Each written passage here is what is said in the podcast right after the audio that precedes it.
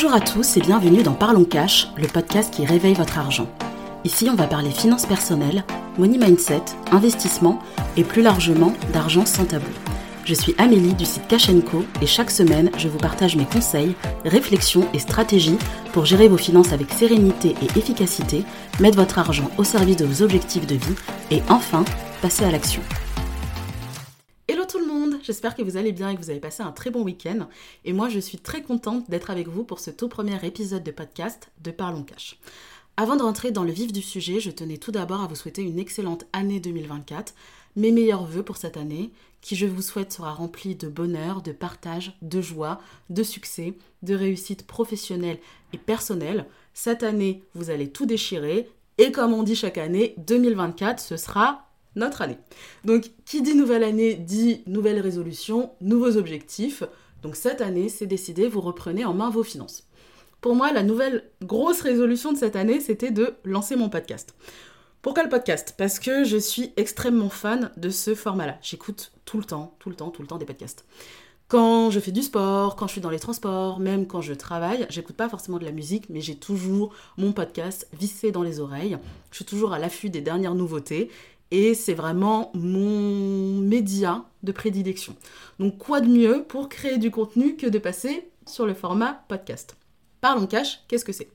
C'est le podcast où on parle cash, sans tabou, de finances personnelles, de relations à l'argent, d'investissement et de tout autre sujet qui est attrait à l'argent. Pourquoi ce podcast-là?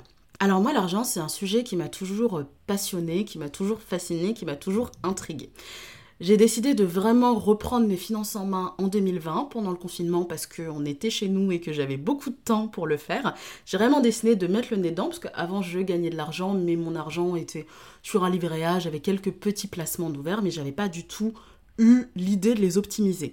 Et là, quand je me suis penchée dessus, je me suis dit, mais c'est un nouveau monde qui s'ouvre à moi. En fait, il y a plein de possibilités de gagner de l'argent. Il y a le salaire, mais il n'y a pas du tout que ça. Il y a plein de possibilités d'optimiser ses dépenses. Il y a aussi plein de solutions pour faire fructifier son argent, qui sont souvent aussi plus rentables qu'un livret A. Et c'est ça que j'avais envie de partager dans ce podcast-là. Je trouve ça dommage qu'à l'école, on n'ait pas d'éducation financière. Mais par exemple, on va nous apprendre à lire et à écrire, et ça c'est très bien, à compter aussi. On va nous apprendre les maths, la littérature, la philosophie, on va nous apprendre un petit peu plus tard un métier, mais on va pas forcément nous apprendre comment faire une fiche d'impôt, comment ouvrir une entreprise, comment gérer ses dépenses, comment aussi bah, gérer son patrimoine si c'est quelque chose qu'on a. Donc ça c'est si on a des parents qui euh, ou un entourage qui est un peu euh, intéressé par le sujet, c'est quelque chose qu'ils vont transmettre. il y a pas mal d'inégalités par rapport à ça. Il y en a certains qui vont euh, pouvoir bénéficier d'une éducation financière par leur entourage et d'autres non. Et le problème, c'est que quand on devient adulte, on va nous dire, bah tiens, voilà, fais ta première fiche de paye et puis t'as toute la FAQ à côté si t'as besoin de t'aider. Donc on va faire un petit peu comme on peut, on va un petit peu se débrouiller par nous-mêmes et puis bah parce qu'on est adulte, on considère que tout le monde sait faire ça, mais ce n'est absolument pas le cas et on n'a pas forcément toujours quelqu'un à côté de nous pour nous épauler. En plus, l'argent, c'est un outil qui doit être au service de ses ambitions, mais c'est aussi un outil qui est chargé d'émotions. On a tout ce qu'on appelle le money mindset, le rapport à l'argent qui vient souvent de notre éducation, de notre entourage, ça va être quelles sont les émotions qui sont liées à l'argent pour nous. Par exemple, il y en a certains, dès qu'ils vont avoir un petit peu d'argent, bah, ils vont tout dépenser. Au contraire, d'autres vont être des vrais écureuils et dès qu'ils vont avoir un petit peu d'argent, ils vont tout mettre de côté. Ça, souvent, c'est lié à notre mindset, à notre état d'esprit. Qu'est-ce que l'argent représente pour moi? Qu'est-ce que ça veut dire? Est-ce que je trouve que c'est une bonne chose? Est-ce que c'est une mauvaise chose? Est-ce que c'est tabou? Est-ce que j'en ai honte? Est-ce que j'ai envie d'en parler ou pas? Donc tout ça, ça va générer en soi beaucoup d'émotions positives ou d'émotions négatives. Et ça, il faut être capable de le savoir, de le travailler, de le faire évoluer pour détacher le plus possible ses finances de ses émotions. Dans ce podcast, j'avais aussi envie de démocratiser les finances personnelles parce que je considère que c'est très important pour son avenir, parce que toute notre vie, on va être amené à gagner de l'argent, à dépenser de l'argent. Ok, cet argent, qu'est-ce qu'on en fait entre les deux? Entre l'étape où on le gagne, entre l'étape où on le dépense, qu'est-ce qu'on en fait? Et puis après l'étape où on l'a dépensé, bah, est-ce que cet argent, il peut nous rapporter plus? Est-ce que cet argent, il peut euh, aussi nous aider à atteindre des objectifs de vie, à financer des projets, des voyages, un investissement, un achat immobilier Donc ça va être tout ça qu'il va falloir apprendre à gérer. Et je rajouterai un petit point, vous n'êtes pas sans savoir que dans notre société, l'argent est un tabou. Vous pouvez faire euh, l'essai d'ailleurs, euh, dans votre entourage, dans les collègues, de dire bon bah tiens, toi, combien tu gagnes? Il y en a certains qui vont vous répondre parce qu'ils ont absolument aucun sujet et aucun tabou par rapport à ça, mais il y en a beaucoup qui vont être très réfractaires. Je sais pas si vous voyez d'ailleurs toutes les vidéos qui passent un peu dans les shorts, les TikTok ou autres. Et tiens, toi, combien tu gagnes? Certains vont répondre honnêtement, d'autres vont dire ah je sais pas. Donc comme si quelqu'un pouvait ne pas savoir bah alors peut-être pas à la virgule près, mais en tout cas pouvait ne pas savoir approximativement combien est-ce qu'ils gagnent, mais simplement des personnes qui n'ont pas envie de répondre, et c'est absolument leur choix. Mais on n'est pas une société euh, comme aux États-Unis ou en Angleterre où on va parler d'argent, où l'argent ça va être synonyme de réussite, où on va célébrer ça. En France, peut y avoir des fois des petites gênes à parler d'argent, des petites jalousies ou autres, et puis bah aussi de par le fait de notre société qui est une société plutôt catholique, on va, euh, on va pas forcément célébrer l'argent et on va pas non plus vouloir en parler. C'est décidé, en 2024, vous reprenez vos finances en main et vous accordez du temps à votre argent, et vous êtes là parce que vous demandez par où commencer. La toute première étape, ça va être de faire un bilan 2023. On procrastine pas, on repousse pas l'étape, vous allez vous accorder au moins une à deux heures là, dans la semaine, pour faire un bilan financier. Donc pour ça, vous ouvrez vos relevés, votre application, et vous allez analyser donc quelles ont été vos rentrées d'argent, combien est-ce que vous avez gagné, et quelles ont été vos sorties d'argent, notamment vos dépenses fixes. Vous allez noter quelles sont vos trois plus grosses dépenses fixes mensuelles. Normalement, ça doit être votre loyer, puis ensuite suivi de charges du type électricité, assurance, école, etc. Mais il faut vraiment que vous ayez cette somme-là en tête mensuellement pour ensuite pouvoir la convertir annuellement. Vous devez estimer chaque mois et chaque année combien est-ce que vous allez allouer à telle charge. Donc par exemple, mon loyer c'est X centaines d'euros par mois, bon bah je sais qu'à la, fin de l'année ça va me faire ça. Ou je sais que par rapport au salaire que j'ai, bon bah ça, mon loyer représente 30, 40, 50% de mon salaire. Normalement, c'est pas censé dépasser 30%, mais ça, c'est un petit peu comme tout, il y a la théorie et il y a la réalité aussi derrière. Donc estimez chaque mois ces dépenses-là. Estimez aussi chaque mois vos dépenses de type loisirs. Vous avez des vos dépenses de type obligatoire, donc euh, loyer, électricité, etc. Et vous avez des dépenses loisirs du type Netflix, euh, Amazon, Spotify. Donc regardez aussi vos dépenses loisirs, regardez comment est-ce que vous pouvez les optimiser, est-ce que vous pouvez les partager par exemple? Si vous n'allez pas sur Netflix, est-ce que ça vaut vraiment le coup que vous ayez un compte 4 écran ou pas? Peut-être qu'il faudrait repasser à un compte un écran, ou si vous n'y allez pas du tout, bah, peut-être que vous pouvez supprimer cette ligne-là. Donc regardez ça, faites ce bilan-là, ne procrastinez pas, et aussi regardez si vous avez eu des dépenses exceptionnelles. Donc qui dit exceptionnel dit non prévu, du type euh, la machine à laver ou le sèche-linge qui vous a lâché, des travaux que vous avez dû faire, par exemple le chauffe qui tombe en panne, votre voiture qui est tombée en panne, etc. Et ça, regardez quel impact ça a eu sur vos dépenses et est-ce que vous aviez bah, une somme, ce qu'on appelle une épargne de précaution, mais on reviendra un petit peu plus longuement sur ce sujet après. Est-ce que vous aviez cette épargne de précaution pour pallier à cette dépense-là? Regardez aussi où est-ce que vous en êtes dans vos crédits. Est-ce que vous pouvez par exemple anticiper le remboursement d'un crédit? Regardez aussi si vous avez des crédits du type crédit à la consommation. Alors, si vous en avez, essayez de les solder le plus rapidement possible ou de renégocier le taux. Il y a des crédits où ça va pas forcément être intéressant de renégocier le taux. Je pense notamment aux crédits sur les logements parce que euh, à l'époque les crédits étaient assez faibles. Maintenant les crédits ont, enfin le taux a beaucoup, euh, a beaucoup augmenté. Donc regardez est-ce que ça vaut le coup de renégocier le taux ou pas? Pour l'immobilier peut-être pas, mais si vous avez un crédit voiture ou autre, là ça peut valoir le coup. Donc estimez ça, notez tout ça et aussi fixez-vous des objectifs par rapport à ça. Bah par exemple mon électricité ça me coûte tant je vais comparer, je vais regarder, est-ce que je peux trouver moins cher? Oui, non. Bon, bah, je sais que ce mois-ci, dans mes objectifs, je me dis, bon, bah, euh, allez voir, par exemple, pour changer euh, de fournisseur d'électricité ou pour renégocier mon contrat ou autre. Regardez aussi si euh, vous rentrez d'argent, est-ce qu'elles sont à la hauteur de ce que vous estimez valoir? Est-ce que vous vous sentez bien avec ces rentrées d'argent là ou pas? Oui, non, et regardez comment vous vous sentez, vous, par rapport à cette somme. Si vous vous sentez bien par rapport à vos retraits d'argent et que vous dites, bah, je gagne assez bien ma vie ou je gagne correctement ma vie, et moi, ça me suffit, très bien pour vous, continuez dans cette voie-là. Et si au contraire, vous vous dites, bon, bah non, euh, là, euh, je considère que j'ai pas gagné assez d'argent parce que j'ai pas un salaire qui est assez élevé, ou parce que, par exemple, je suis en freelance et que je considère que mon taux, mon TJM, mon taux journalier moyen n'est pas assez élevé, ça va être le moment, du coup, de chercher soit d'autres sources de revenus alternative ou autre, ou soit d'augmenter vos tarifs ou de chercher un emploi avec un meilleur salaire. Une fois que vous avez accordé ces une heure ou deux que vous avez fait ce bilan financier 2023, ce bilan qui doit vraiment être une cartographie, un état des lieux de vos finances sur l'année passée, en fait que vous ayez un petit peu tout ça en tête, pour euh, l'idéal après ce sera de comparer d'année en année et de voir ce qui a baissé et ce qui a augmenté. L'idée c'est que vos entrées d'argent augmentent et que vos dépenses d'argent baissent évidemment. Là, on va rentrer sur la prochaine étape qui est que faire début d'année 2024. Donc nous y sommes, c'est très bien.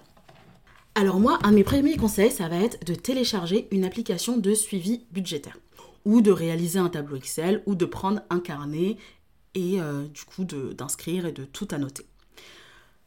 Chacun choisit la méthode qui lui correspond le plus. Ça, c'est un point très important que j'ai envie de souligner, c'est qu'il n'y a pas de méthode universelle. Moi, lors de mes épisodes de podcast, je vais vous donner des grands guidelines, je vais vous donner des conseils, des tips, des orientations mais il faut vraiment que vous puissiez l'adapter à votre situation. Donc là, si vous, vous êtes plutôt papier, prenez une feuille, un crayon et annotez. Et euh, téléchargez ou imprimez vos relevés et euh, stabilotez avec un stabilo de n'importe quelle couleur. Mais voilà, si vous, ça vous parle plus, faites de cette façon-là. Si ce qui vous parle plus, c'est de faire un tableau Excel, bah prenez un tableau Excel et notez tout, etc. Parce que vous aimez bien faire des formules. Il faut que ce soit une méthode qui soit propre, personnalisée et sur mesure. Moi, je sais que personnellement, je suis plutôt euh, une personne numérique qui j'aime bien tout ce qui est application, etc. Et je suis aussi j'aime bien avoir des outils sur mon téléphone portable. J'ai une application moi qui s'appelle Bankinant, mais il en existe beaucoup d'autres.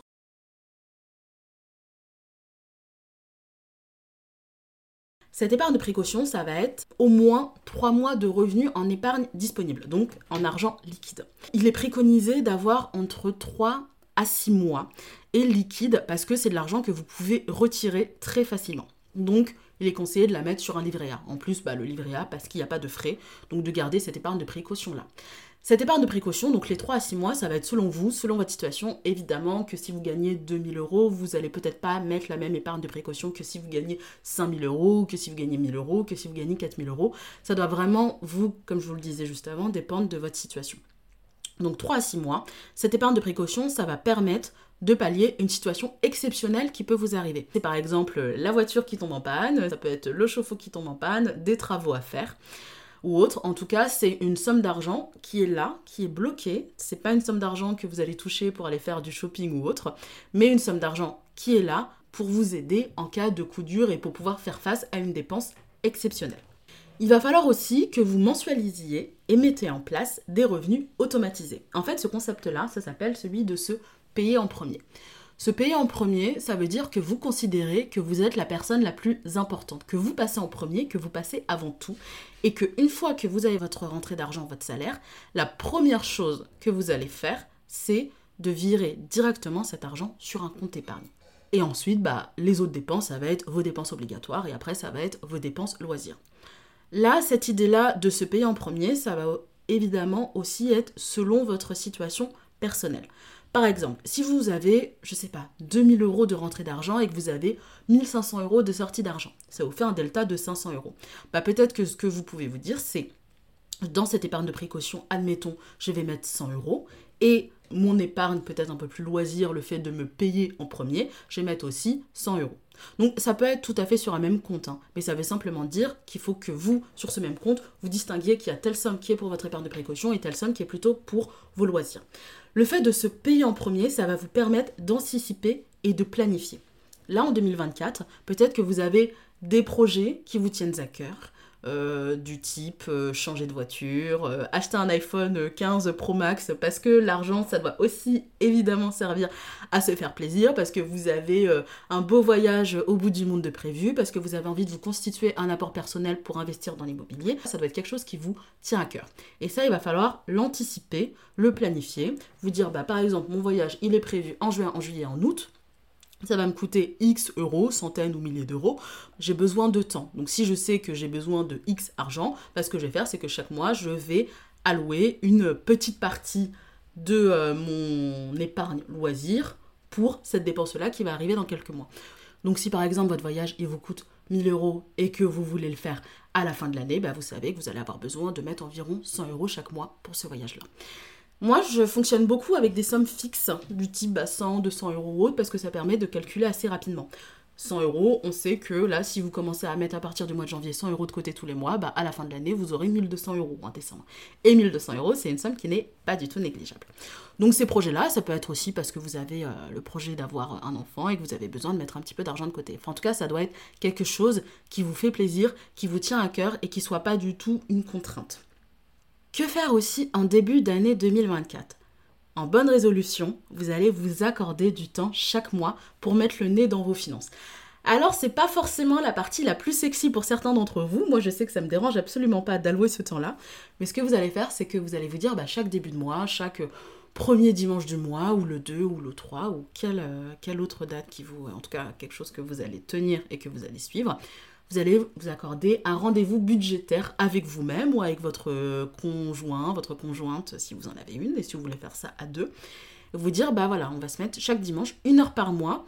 On va regarder un petit peu l'état de nos finances. Donc, comme ce bilan 2023 que vous avez fait sur une année, bah là, vous allez le faire mensuellement. Et en plus, ce sera beaucoup plus simple à la fin de l'année, du coup, de faire ce bilan annuel. Donc mensuellement, ça veut dire que soit vous allez voir dans votre application budgétaire combien vous avez dépensé d'argent, combien vous en avez eu, soit c'est quelque chose que vous allez annoter dans votre tableau Excel ou dans votre carnet. Mais en tout cas, vous devez avoir prendre ce temps-là parce que la vie va vite, le temps défile très vite et c'est pas forcément quelque chose qui pour certains est fun et où on a envie d'y consacrer du temps. Donc en fait, il faut que ça devienne pour vous un automatisme, une routine. J'ai envie de dire limite même presque un plaisir. Mais en tout cas, vous allez voir qu'à la fin, parce que vous allez faire ça un mois, deux mois, trois mois, qu'à la fin, ça va devenir très naturel. Peut-être au départ, vous dire, bon, ben, je vais faire ça tous les dimanches pendant 30 minutes, et puis après, ça va devenir une heure, etc. Mais il faut vraiment que vous mettiez dans votre agenda ces moments-là pour être sûr, vous, de vous y tenir et d'atteindre vos objectifs. Très belle transition pour ce dernier point qui est de se fixer des objectifs financiers SMART.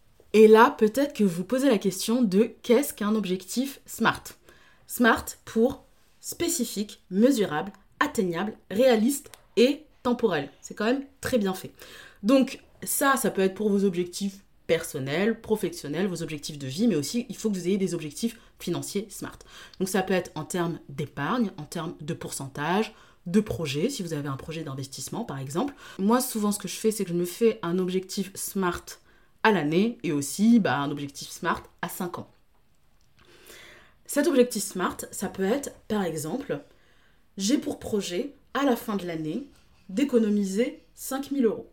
C'est spécifique, donc c'est pas euh, j'ai pour projet euh, d'économiser de l'argent d'épargner de l'argent. Non, c'est quelque chose qui est spécifique, qui est mesurable, qui est mesurable parce que vous avez mis un montant derrière. Donc 5000 euros, c'est pas 4005, c'est pas 5005, c'est 5000 atteignable. Alors, atteignable, ça, ça va dépendre de la situation de chacun. Est-ce que si pour vous 5000 euros à la fin de l'année c'est atteignable Très bien pour vous. Si ça ne l'est pas, vous pouvez réduire et par exemple parler de 3000 euros. Si 3000 euros c'est pas assez pour vous, si 5000 euros c'est pas assez pour vous, vous pouvez aussi mettre en objectif 10 000 euros. Ça, ça va vraiment être selon vos finances, votre situation personnelle, ce que vous avez aussi envie de faire de votre argent et quels sont vos projets derrière.